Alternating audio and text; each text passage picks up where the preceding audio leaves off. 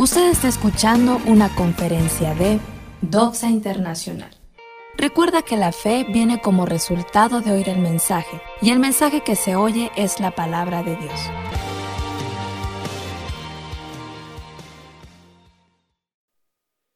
Buenos días a todos, ¿cómo están? Bien, contentos. El día de hoy nuestro, nuestro pastor está en San Antonio de la Cal, inaugurando ahí la apertura de otra...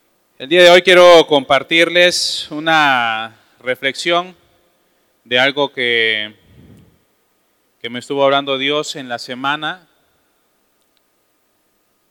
Por el día, bueno, durante toda la semana traía yo en mente un amigo que tengo desde hace como unos 13 años más o menos y regularmente nos vemos, pero tenía ya desde antes de la pandemia que no nos veíamos, eh, unos cuatro años más o menos. Y durante la semana se vino a mi mente, lo estuve recordando y tenía en mi corazón, mandé un mensaje para ver cómo estaba, pero por alguna u otra razón lo observaba y no daba ni le mandaba mensajes. Hasta que el día jueves, de repente estaba viajando, vino él a mi mente de nuevo, lo recordé y le mandé un mensaje. Y con él toda la vida ha sido mensajes, muy difícilmente él hace una llamada por teléfono, siempre son mensajes de WhatsApp. Le mandé un mensaje y le puse hola, ¿estás? Y ni bien bloqueaba mi celular para guardarlo, por la llamada y él y me sorprendió porque nunca cuando tomé su llamada le pregunté cómo estaba y él me dijo, estoy en el hospital con mi mamá porque le dio un derrame, un derrame y ella tiene paralizado la mitad del cuerpo. Y entonces le dije, bueno, siento mucho lo que te está pasando, ¿dónde estás? ¿Puedo ir a verte? Y me dijo, estoy aquí en, un velatorio. Le digo, ¿por qué? Es que mi papá murió ayer. Su mamá le dio cerebral el día 16 de septiembre, su papá murió el 20. Y entonces él estaba devastado, porque se le había juntado esta desgracia en su vida. Quedé por la tarde ir a verlo, lo fui a ver y le digo, oye, ¿por qué no nos avisaste? ¿Por qué no dijiste nada? No, nos dijiste y hubiéramos estado contigo. Y dice, es que fue la voluntad de mi padre no avisarle a nadie. Y yo estuve solo con mi esposa ahí en el velatorio y no avisamos a nadie. Le digo, pero ¿por qué si tú tienes hermanos, son varios, ¿por qué no avisaron a nadie? ¿Tienes amigos? ¿Por qué no avisaron a nadie? Fue la voluntad de mi papá porque él estaba enojado con todos. Su padre antes de morir había llevaba un año y medio también paralizado la de su cuerpo porque había sufrido un derrame también el Señor. Y de este año y medio que estuvo padeciendo, ninguno de los hijos más que él, mi amigo, estuvo al tanto del Señor. Nadie lo fue a ver, nadie fue a ayudarle en los cuidados que él necesitaba. Entonces el Señor estaba muy molesto y que, estando enojado con sus hijos. Cuando estaba yo él y con su esposa, en este momento tan doloroso que tenían, empezaron al corazón y dijeron, nosotros hemos estado peleados también, hemos, nos hemos enojado también como matrimonio, nos hemos enojado y han llevado una vida un poco difícil en su matrimonio y empezaron a contarme varias historias, todas acerca del enojo, de cómo el enojo perjudica su familia. Entonces, después de hablar con ellos, estuve reflexionando acerca de esta emoción, que es una emoción que, que practicamos y sentimos muchas veces al día, pero que es demasiado dañina para nosotros. Una historia que me comentaba la esposa de mi amigo es, ella se llama Mónica, y le pusieron Mónica por mono, porque dice que su papá era muy enojón, su papá trabajó de policía, y era un señor bastante enojón y demasiado violento.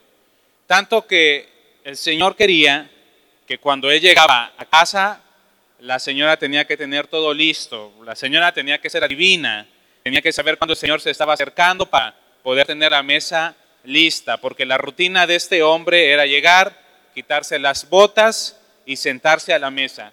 La señora tenía el tiempo que él llevaba para quitarse las botas, para calentar la comida y ponerla sobre la mesa, porque cuando él se quitaba las botas, se sentaba en la mesa, tenía que estar ya su plato. Si no, el Señor se enojaba. Entonces, eh, eh, Mónica, cuando era niña, tenía que trepar un árbol muy alto y desde ahí ver la entrada de la colonia Su padre era el único que tenía motocicleta. Cuando veía entrar la motocicleta gritaba, mamá, ahí viene papá. Y la señora rapidísimo tenía que hacer calentar la comida para que cuando el señor llegara todo estuviera listo. Por eso le pusieron Mónica por mono, porque era la que se subía hasta arriba. Y entonces ella cuenta que su padre era muy enojón.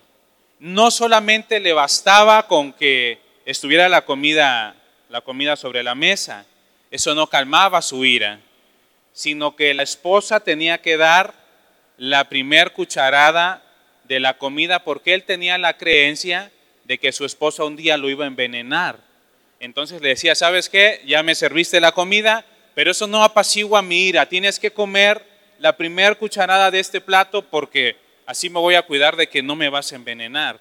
Y no solamente eso, tenía que comer ella del mismo plato que le había servido al Señor para que eso asegurara que no iba a ser envenenado.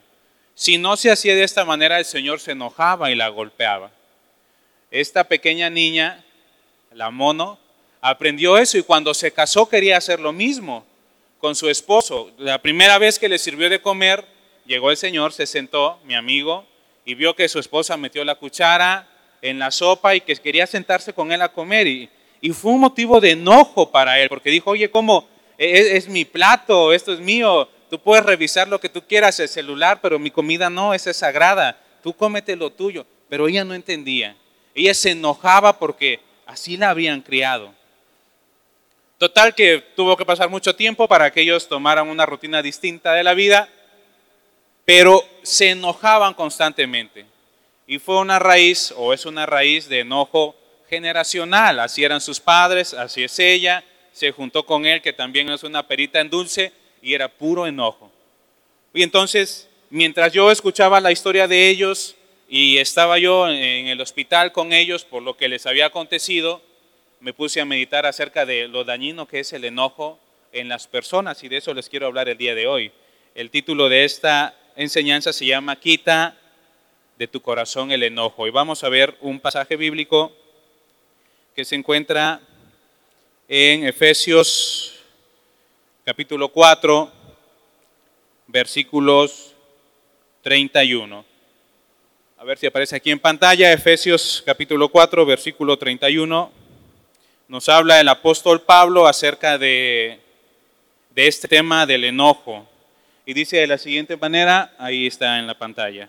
Se lo voy a leer y dice así, quítese de vosotros toda amargura, enojo, ira, gritería y maledicencia y toda malicia. Y vamos a comenzar analizando qué es el enojo. El enojo es una emoción que varía en intensidad, puede ser leve, moderada o exagerada. Y hay dos tipos de enojo. Hay un enojo que es racional y hay un enojo que se llama enojo irracional. Lo que está hablando el apóstol Pablo aquí es que quitemos de nuestra vida el enojo irracional.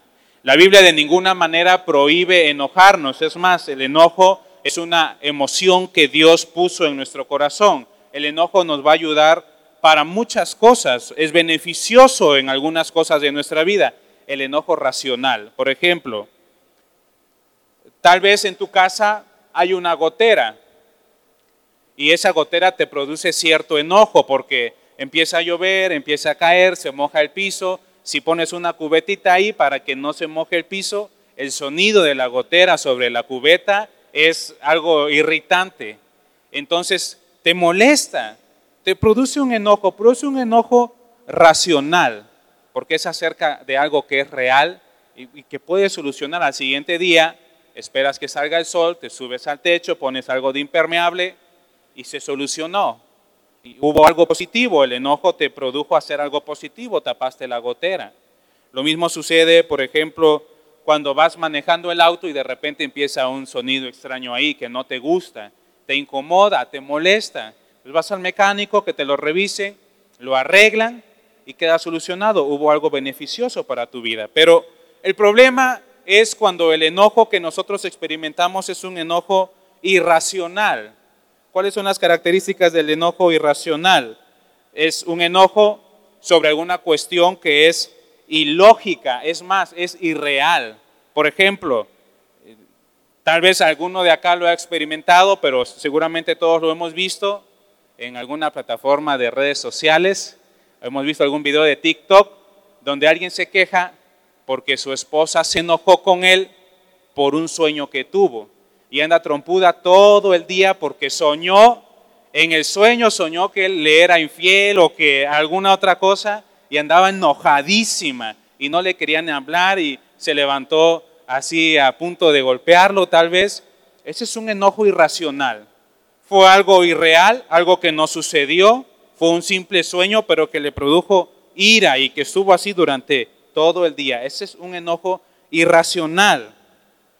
El enojo, el enojo irracional también es, por ejemplo, cuando tú pides que hagan algo, se hacen las cosas, pero no se hizo a tu modo o como a ti te gusta. Está hecho, lo hicieron. Tú le dijiste a tus hijos, van a lavar los trastes y a lo mejor lo hicieron. Y lo hicieron bien.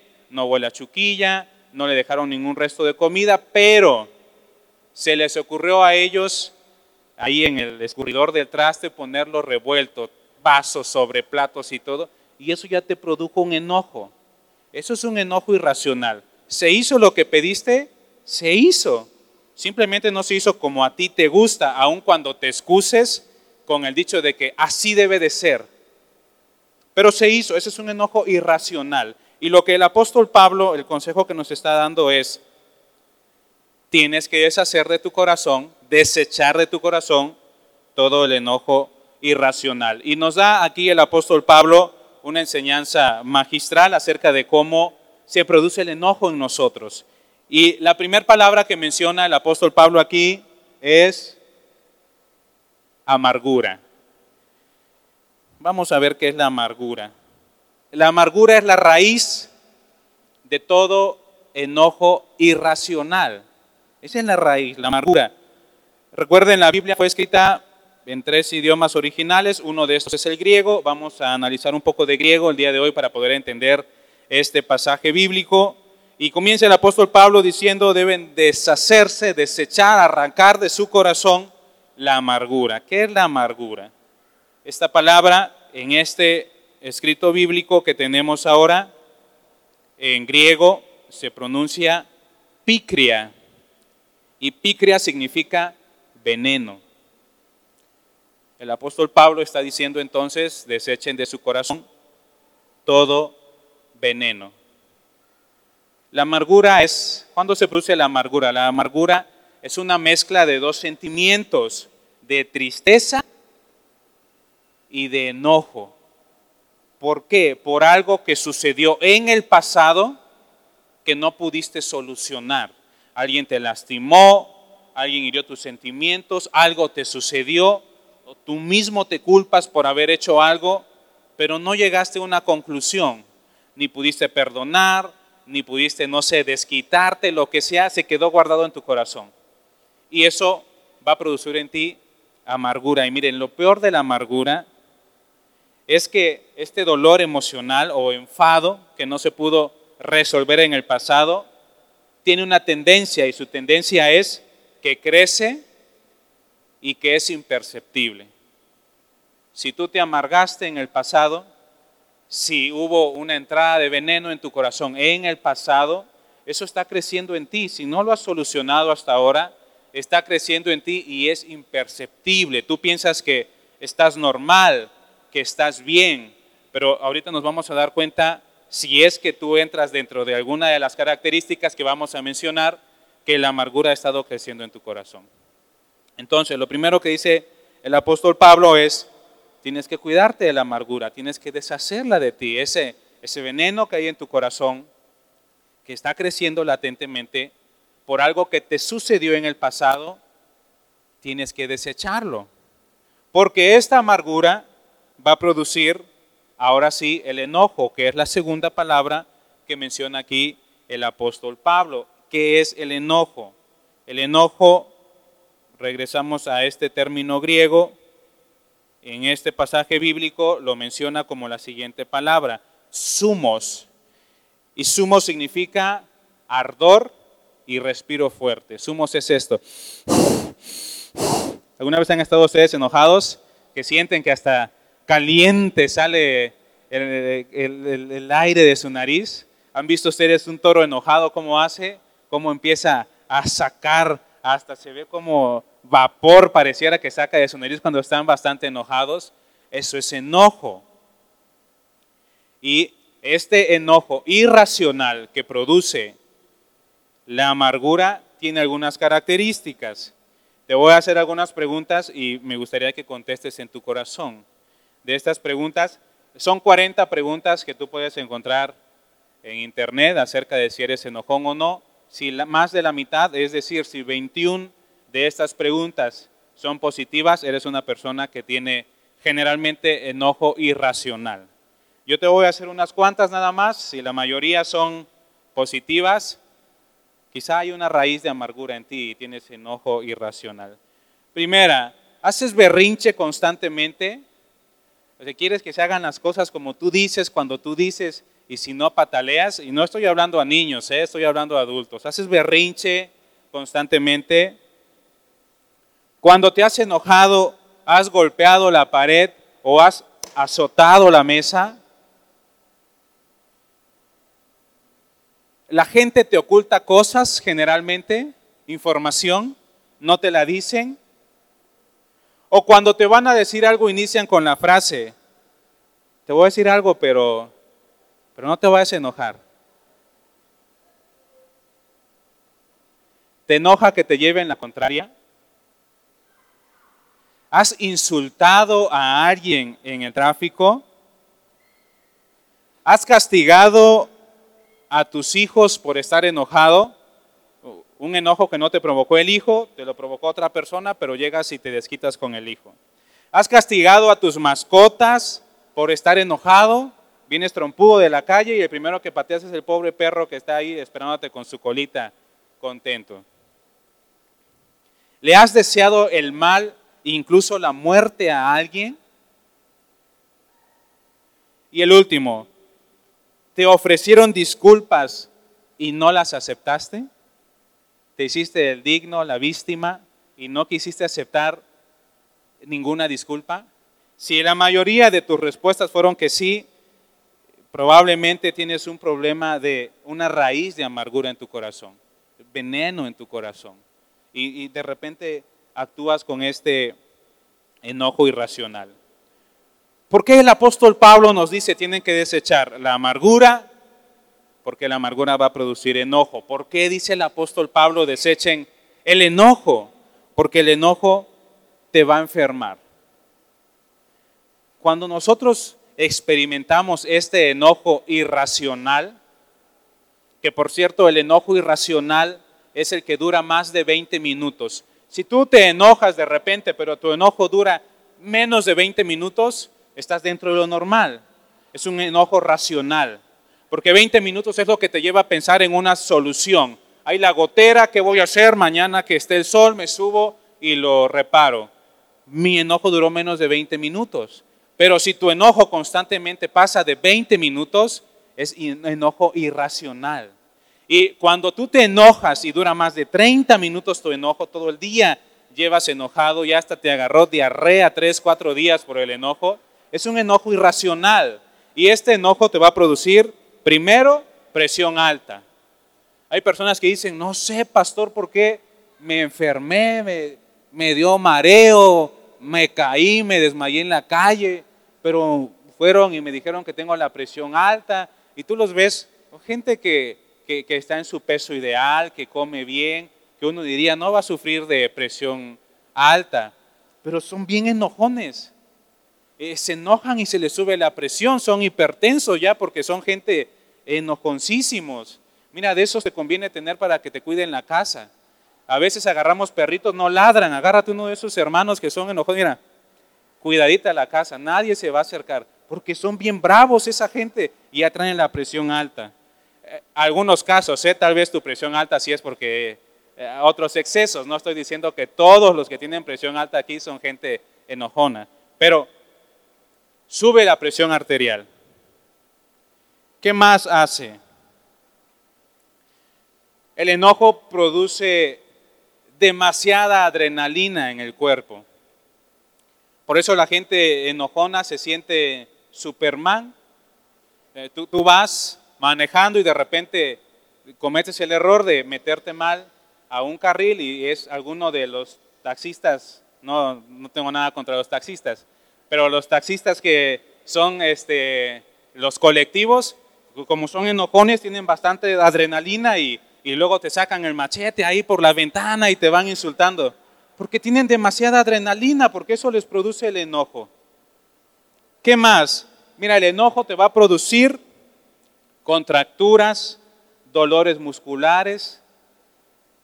A veces nos quejamos y decimos, ah, no, pastor, me duele la ciática. No es la ciática, es tu carácter.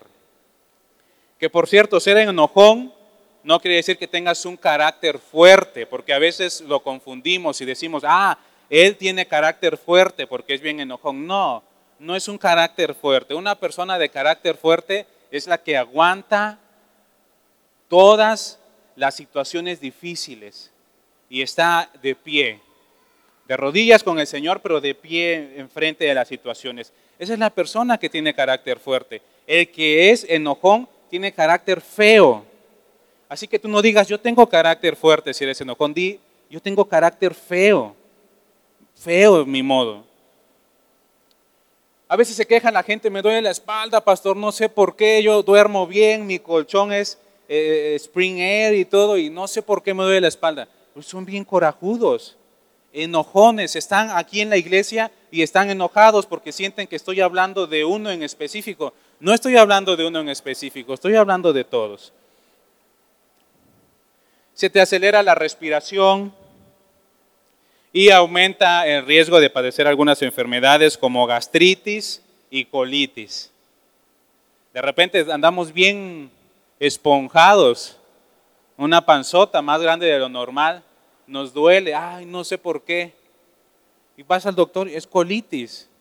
Pero no es colitis por lo que comes, colitis nerviosa, por cómo eres porque eres estresado, te gustan que las cosas se hagan a tu modo, cuando tú dices, si no lo hacen como tú dices y a tu modo y no te tratan como a ti te gusta, ya se te esponja la panza. Soy intolerante a la lactosa.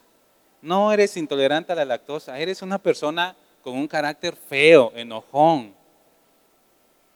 Gastritis, ya no puedes comer nada picante, irritante, ya ni la coca la puedes tomar. ¿Por qué? Por el carácter que tenemos porque somos enojones. Y el apóstol Pablo lo está diciendo. Él dice, quiten de ustedes la amargura, porque la amargura les va a producir enojo. Ahora quítense el enojo, porque el enojo los va a enfermar. ¿Cuál es la tercera palabra y tercer punto de esta enseñanza? Después del enojo viene la ira. Ira, ¿qué es la ira? Una palabra en griego que se pronuncia orgue. Y orgué significa castigo. Cuando tú te enojas con alguien, con tu esposo, con tu compañero de trabajo, con tu hijo, con tu perrito, con quien tú quieras, y le pellizcas, eso ya no es enojo, eso ya es ira. Cuando tú te enojas con alguien y lo manoteas, eso ya no es enojo, eso ya es ira. Lo está diciendo aquí la Biblia. Enojo nada más es la emoción. Ira es cuando tú ya tomas la iniciativa de dar un castigo físico. Hace unos días platicaba yo con unos hermanos en, una célula y, y yo les decía, me ha tocado visitar muchos matrimonios que luego me llaman y me dicen, pastor, venga, queremos hablar con usted porque tenemos unos problemas aquí en el matrimonio. Llego, los atiendo, y, después de atenderlos son generosos y me dicen, pastor, un cafecito bueno, con pan bueno. Todos sus trastes, puro plástico. Y yo digo, no, el pleito sí está fuerte. Ni un traste de porcelana. ¿Por qué creen ustedes? Todo lo rompen. Todavía si tuvieran niños chiquitos, yo digo, es por los niños chiquitos. porque los niños chiquitos todo rompen, por eso plástico. Hay otros que puro desechable, ni los plásticos. Imagínense cómo se ha de dar esa gente cuando se pelean. Porque se ve que son enojones los dos. Puro traste de plástico. Se ve que hay mucha pelea, que hay mucho enojo, que ya no solamente es el enojo, sino que en este caso ya es la ira. Porque se ve que se avientan las cosas, que pelean constantemente, que buscan el castigo ya físico. Eso ya es ira ya no es enojo. Y miren, nosotros vivimos en una sociedad que está llena de ira. De veras que vas por la calle y la gente parece que les dio rabia, porque buscan en todo momento el castigo físico. No se te puede atravesar alguien en el tráfico porque ya te quiere pegar. No nada más es que te insulten, es que te quieren bajar del carro. Cualquier persona que vas caminando en la calle y por error lo golpeas, choca hombro con hombro, ya se voltea y te quiere golpear. Le ganas tantito el lugar de donde se iba a estacionar, ya se quieren bajar a golpearte.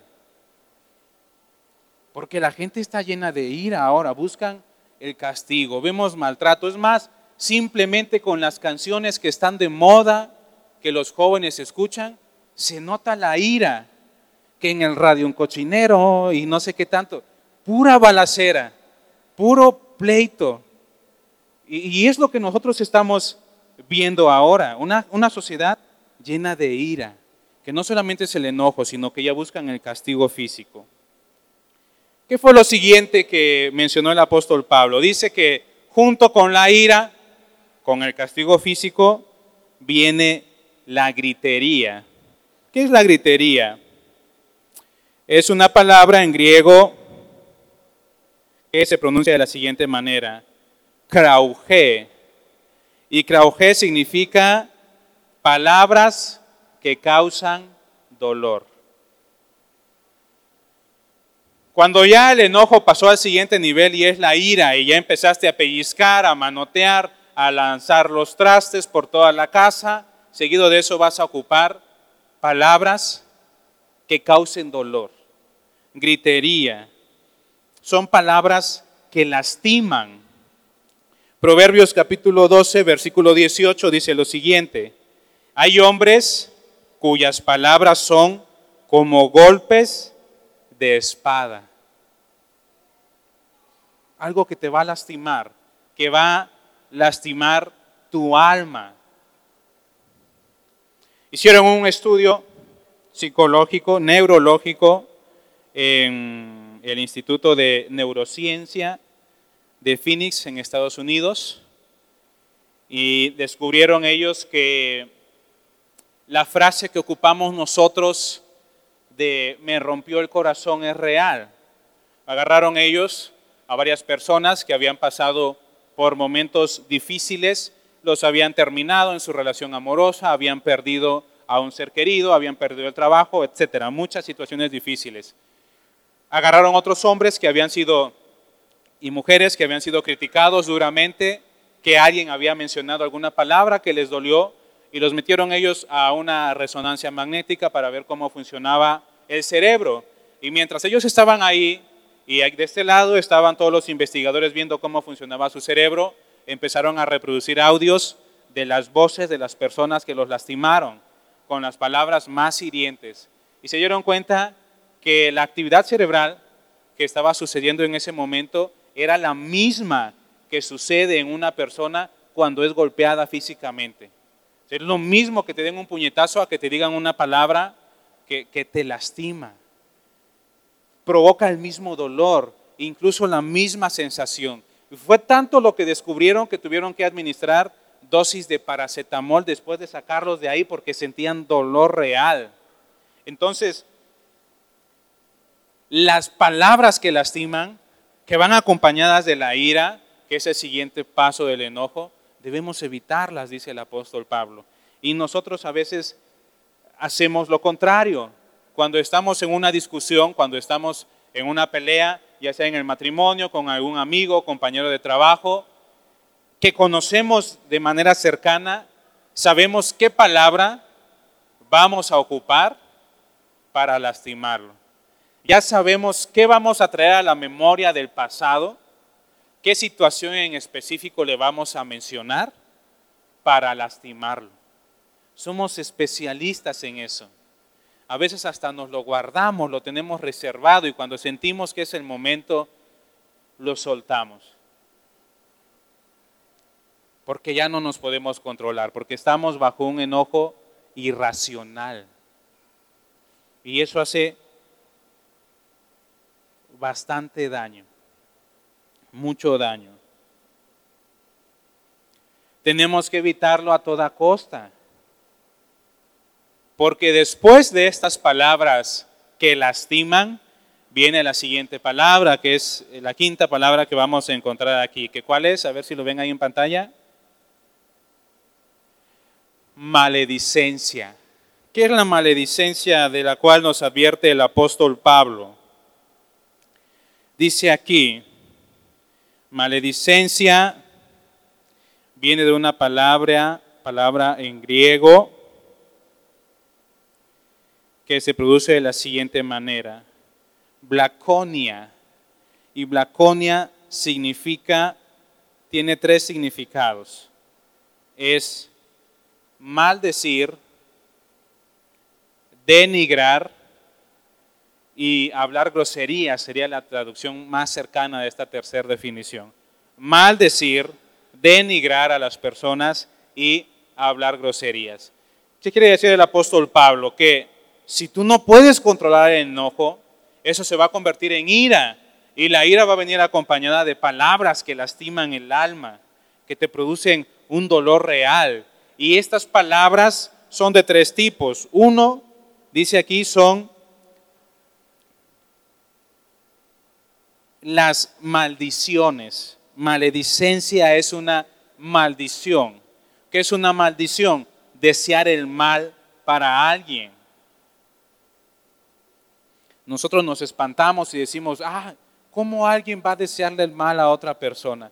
Pero sí se hace, sí se hace. Tanto se hace que le deseas el mal a las personas que es tan popular entre nuestra sociedad consultar brujos o curanderos o como le llamen. ¿Para qué lo haces?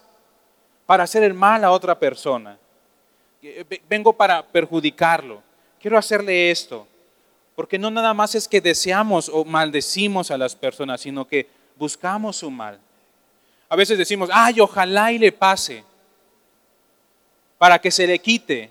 Otra frase que ocupamos los mexicanos, estamos deseando el mal de las personas. Cuando alguien nos enojó, deseamos el mal en su vida. Cuando alguien provocó nuestra ira, generalmente el ser humano desea el mal para su vida. Ojalá le pase esto, que le pase lo otro, Incluso deseamos la muerte de las personas o los maldecimos. Maldecimos su vida, maldecimos sus hijos, maldecimos sus negocios. Hay gente que a veces por tanta envidia llegan a su negocio a abrirlo temprano y resulta que ya les pusieron ahí unas veladoras y les regaron sangre de no sé qué, porque quieren maldecir su negocio. Y ya estos se espantan y van este, a quemar ahí incienso y traen una sábila y le amarran un listón rojo y no sé qué más para que, para que no los maldigan porque tienen miedo, porque es una costumbre de nuestra sociedad de estar maldiciendo, desear el mal para las personas. ¿Qué más significa maledicencia? Dice aquí denigrar a alguien. Denigrar a las personas siempre ha existido. Ahora ya le pusieron un nombre más popular que es el bullying. Recientemente así lo conocemos, pero siempre toda la vida ha existido que te han denigrado, a veces por tu aspecto físico, a veces por tu condición económica, por tu condición académica, te denigran. Que si eres el chaparro, que si eres el narizón, que si eres el panzón, lo que sea, te denigran por eso, sobre todo cuando te están insultando. Te denigran tal vez por tu posición económica. Ay, sí, el fifí. Ah, este, el muerto de hambre y te empiezan a denigrar por tu posición económica, por donde vives, por lo que tú quieras. El famoso bullying, porque es alguien que tiene ira en su eh, que tiene ira, enojo, que está amargado y que no encuentra otra manera más de desquitarse que estar denigrando a las demás personas. Es un problema que tiene el ser humano. Y la última es decir groserías. Cuando ya estás enojado, cuando ya estás en la ira, ya pellizcaste, ya manoteaste, ya denigraste, ya insultaste, también vas a empezar a hablar groserías. ¿Sabes cuántas groserías dice un mexicano en promedio al día? ¿Cuántas más o menos? Calcúlale. O cuéntale, pues, cuántas dijiste ayer. ¿Cuántas groserías? 20. Un mexicano promedio, 20. Es decir, habrá quienes dicen más. Pero los chilangos dicen como 40, 50. Perdón, eh, por los que son, yo soy de ahí, no digo groserías. Pero, la sociedad mexicana estamos acostumbrados a decir groserías. Hasta cuando no estamos enojados, decimos groserías. Algo nos salió mal, decimos groserías. Algo está bien, ocupamos una palabra que es una grosería. Pero cuando estamos enojados es cuando más fluyen. Nosotros los que conocemos al Señor de hace un tiempo, tal vez ya no las decimos, pero antes de que lo conociéramos, las hablamos, es más, las aprendimos, las conocemos, las podemos hablar. Está en nuestra mente. Y cuando a veces nos enojamos, ahí es cuando salen, estaban bien guardaditas, un poco entumidas, ya salen, pero salen.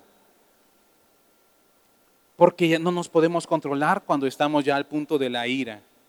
Y el apóstol Pablo nos está diciendo, eh, debes de tener cuidado para no hablar este tipo de, de cosas que lastimen el corazón. Y por último, la última palabra que ocupó aquí el apóstol Pablo es la malicia. La malicia es una palabra en griego que encontramos en este pasaje exclusivamente que se pronuncia kakia. Y kakia significa buscar venganza o buscar un, un daño mayor también significa causar una herida incurable. Y mira qué es lo que dice Mateo capítulo 15, versículo 19. Dice así, porque del corazón salen los malos pensamientos, los homicidios, los adulterios, las fornicaciones, los hurtos, los falsos testimonios y las blasfemias. Hay personas que por no controlar el enojo han asesinado a alguien. Por un momento de ira, dado a la amargura que tenían en su corazón, asesinaron a alguien, tal vez una persona inocente. ¿Cuántas veces nos hemos enterado nosotros de, de linchamientos a gente inocente? Porque alguien por ahí se alborotó y lincharon a alguien por el enojo de muchas personas. La vez pasada estaba la noticia en, antes de la pandemia, centro comercial en Veracruz. Dos hombres querían el mismo lugar del estacionamiento. Como uno ganó, el otro se enojó a buscar pleito. El que ganó sacó un cuchillo, dejó tuerto al uno. Imagínate, por un enojo, por buscar pleito, por dejar que la ira tome el control de ti, perder un ojo. El otro fue a prisión por intento de homicidio. Uno en la cárcel, el otro tuerto. Por no controlar el enojo, por caer en la ira. ¿Qué más sucede cuando no controlamos la ira? Cuando caemos ya en la malicia, cuando estamos buscando un daño grave para las personas. Algunos aprovechan el enojo o en pos de este enojo se vuelven, dice aquí la Biblia, que adúlteros. Ah, no, como mi esposa siempre me está regañando, voy a buscar otra que no me regañe. Y andan ahí de adúlteros, calenturientos, los señores, están mujeriegos. También las señoras, hay señoras que son hombreriegas, que por un enojo que tienen ya quieren buscar a un hombre con quien desquitarse, el enojo que tienen con su esposo. Hay gente que por un enojo ha robado, hay gente que por un enojo, porque ya escaló al punto de la ira y es malicia, testifican, dan un testigo falso en contra de una persona para encarcelarlos, para lo que quieran. Saben que es mentira, pero aún así van y dicen, no, sí, yo lo vi, yo estaba, él fue. Y condenan a alguien a muchos años de prisión. Hay gente que por un enojo, más bien un enojo, un berrinche, pueden caer tal vez en vicios.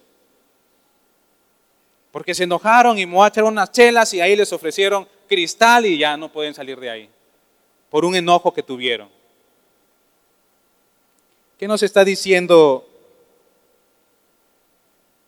el apóstol Pablo? ¿Por dónde vamos a comenzar?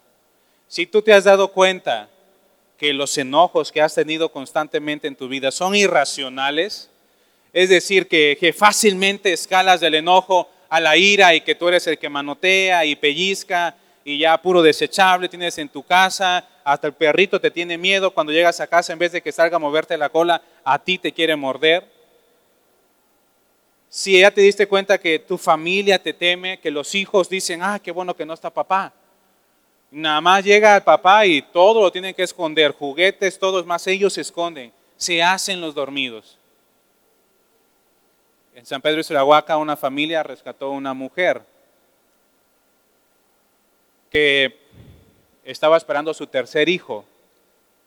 Ella era mujer de un hombre que tenía problemas de adicción y la rescataron porque el Señor la golpeó muy feo, la tuvieron que llevar al hospital Tuvieron que, por la golpiza que le dio a esta mujer, se le adelantó el parto, el niño tenía seis meses de gestación. Fue tan brutal la golpiza que el niño nació hinchado por la golpiza que le propinó este hombre. Ambos casi mueren. Y los hijos pequeños que tenía esta mujer veían un hombre llegar, esta familia los rescató, llevó a los niños a la casa. Cuando veían un hombre llegar a la casa, los niños corriendo se iban, se metían en una cama y se dormían en automático. Ya se habían acostumbrado así porque su padre era tan enojón y tan violento que cuando llegaba los niños lo que hacían era irse y dormirse. A veces así pasa en casa. Si tú eres varón y tus hijos hacen lo mismo, que nada más llegas tú y el, el tiempo está tenso, todos calladitos, ni hablan, no hay sonrisas en la casa de los niños, tal vez tienes un problema de amargura, de ira, algo en el pasado que no solucionaste. A veces también es con las esposas, con las mamás. ¿Qué dice el apóstol Pablo? Él explicó, el apóstol Pablo, y describió esto del enojo y de la ira de una manera bastante interesante. La raíz de este mal, la raíz del enojo irracional, de la violencia que a veces vivimos, es la amargura. Ahí comenzó. Esa primer palabra y si prestaron atención, dijimos que la amargura es algo que, un problema en el pasado que te causó mucho dolor, tristeza, que no pudiste solucionar y que en tu corazón fue creciendo, se fue haciendo más y no te diste cuenta. A veces pensamos que las personas amargadas son las que siempre están malhumoradas, como la típica señora de la tienda que vas y, y te ve con cara fea, buenos días, ni tan buenos te contesta. Estás escogiendo la fruta, si no va a, comprar, no mayugue. Le, le das el cambio, te lo avienta. Le dices gracias, no te contesta. Ella es amargada, decimos, pero no. Nosotros tal vez podemos sonreír, estar amargados también. Estar amargado es como la depresión. Tú ves a alguien deprimido, piensas que es el que todo el tiempo está llorando. Y no es así. Lo vas a ver sonreír, pero por dentro está destruido. La amargura es lo mismo. Tú vas a ver a alguien que aparentemente es una persona normal, pero por dentro tiene veneno en su corazón, que es la definición de esta amargura. Algo sucedió que no pudo solucionar y así ha vivido toda su vida, con enojos irracionales, de repente explota, de repente está tranquilo, tú no sabes cuándo se va a poner loco. A veces piensas que es bipolar, no, no es bipolar, está amargado hay veneno en su corazón. Y el apóstol Pablo comienza en este pasaje y lo primero que nos dice es, quítese de vosotros toda amargura, porque la amargura va a producir enojo, ira, gritería, maledicencia y todo tipo de malicia. Pero lo primero, la raíz es la amargura. Entonces, si consideramos nosotros esta enseñanza del apóstol Pablo, Tenemos que revisar nuestro corazón si hay amargura, si hay una situación en el pasado que no quedó solucionada. Algo que no pudiste hablar tal vez con tu padre, con tu madre, con tu hermano, un dolor que te causaron, algo de lo que no te pudiste quejar, que tuviste que guardar silencio, un abuso que sufriste que no le pudiste decir a nadie y que has cargado hasta el día de hoy, eso te produce amargura y todo tipo de enojo. El apóstol Pablo dice, despójense de todo eso, despójense de eso, porque te va a producir mal. Ponte de pie ahí donde estás.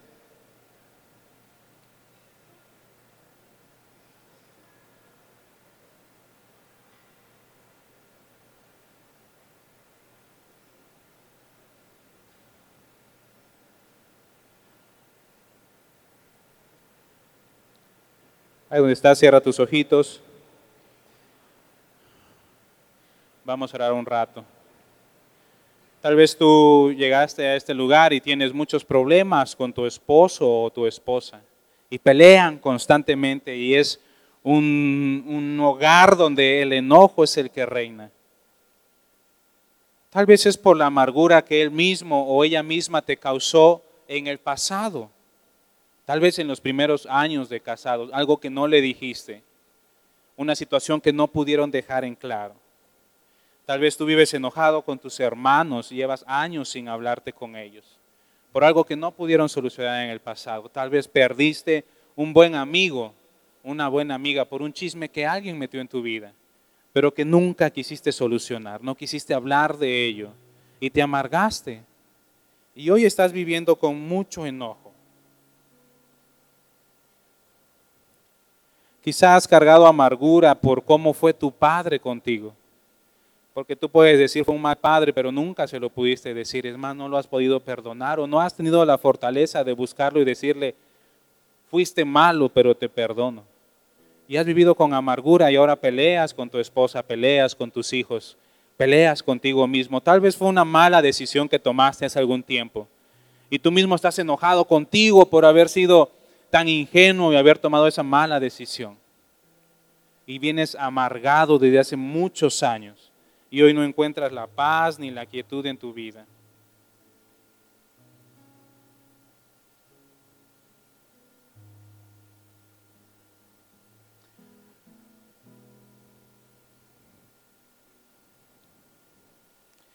Dios quiere el día de hoy quitar esa amargura de tu corazón, si tú estás dispuesto a entregársela. Un día Job perdió todo lo que tenía y se amargó muy rápido. Se amargó demasiado rápido. Y cuando ya no podía él, hizo lo siguiente, que es lo que te voy a invitar que hagas hoy, ahí en tu lugar te lo voy a leer, Job capítulo 7, versículo 11. Por tanto, no refrenaré mi boca, hablaré en la angustia de mi espíritu, me quejaré en la amargura de mi alma. ¿Con quién se había dispuesto Job a hablar? Con Dios. Y Job está diciendo, no aguanto más. Esta angustia que tengo en mi alma, esta amargura que tengo, la voy a hablar con Él. ¿Sabes cuál es la manera en la que tú puedes despojarte de esa amargura que te ha producido tanto enojo? Hablar con Dios. De esa situación en específico que marcó tu vida para siempre. A veces hablamos con Dios y le decimos, Dios, quítame el enojo. Dios, dame alegría. Y sentimos que Dios no ha hecho nada porque no hemos hablado del punto específico. Dios, Quita esta amargura porque cuando fui niño fui maltratado. Quita esta amargura de la traición que viví. Quita esta amargura, Señor, de ese día. Y nárrale al Señor lo que pasó. Y entonces Él se va a llevar esa amargura. Y no va a dejar ninguna raíz en tu corazón de esta amargura. ¿Qué te parece si ahí donde estás puedes cerrar tus ojos? Y levantar tu mano. y vamos a orar.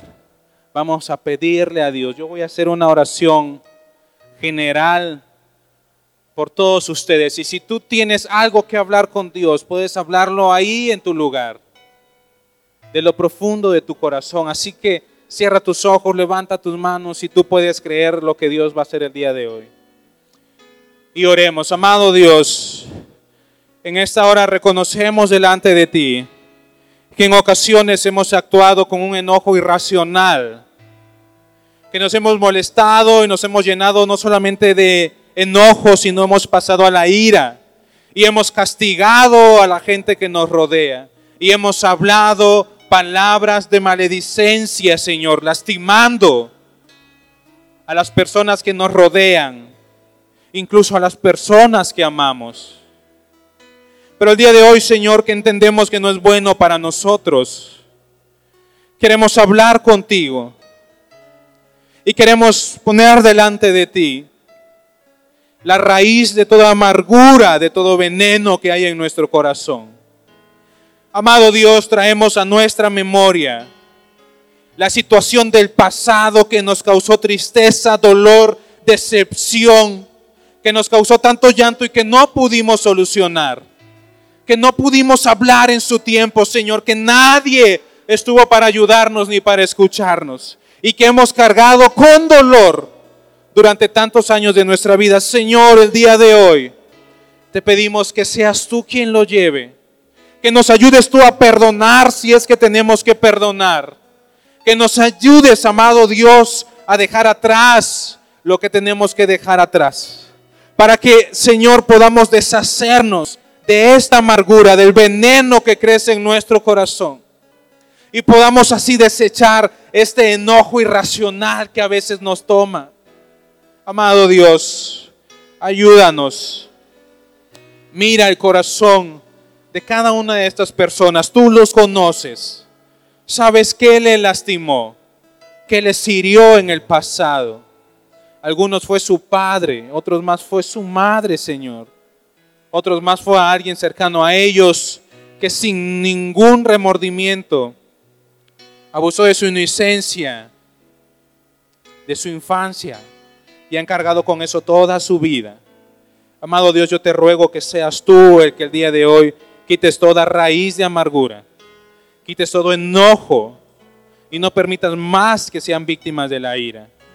Que tu poder sobrenatural que tu Espíritu Santo, que es tan maravilloso, bondadoso, pueda venir y hacer un toque en la vida de cada uno de los que están acá y que han reconocido estar amargados por cuestiones del pasado y que han reconocido tener un enojo irracional. Da un toque de tu mano, amado Dios, y sana esa alma rota, ese corazón roto. Tu palabra dice que eres tú el que ha venido a, a enmendar a vendar a aquellos que tienen un corazón roto, un corazón quebrantado. Amado Dios, haz tu obra en la vida de las personas que hoy lo necesitan. En el nombre de Jesús.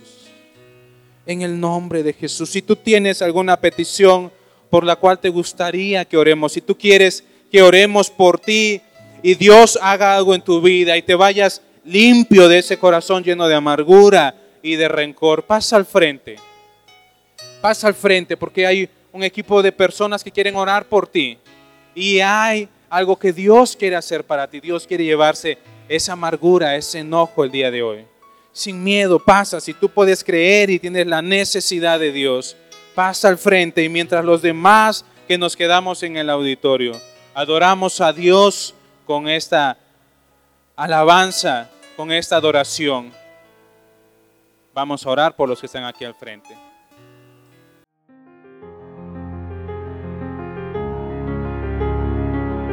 Gracias por acompañarnos en otra conferencia de nuestra congregación, Doxa Internacional Casas Paternas. Síguenos en Facebook como Doxa Internacional Red. Hasta la próxima. Que la gracia de nuestro Señor Jesucristo sea con todos vosotros. Amén.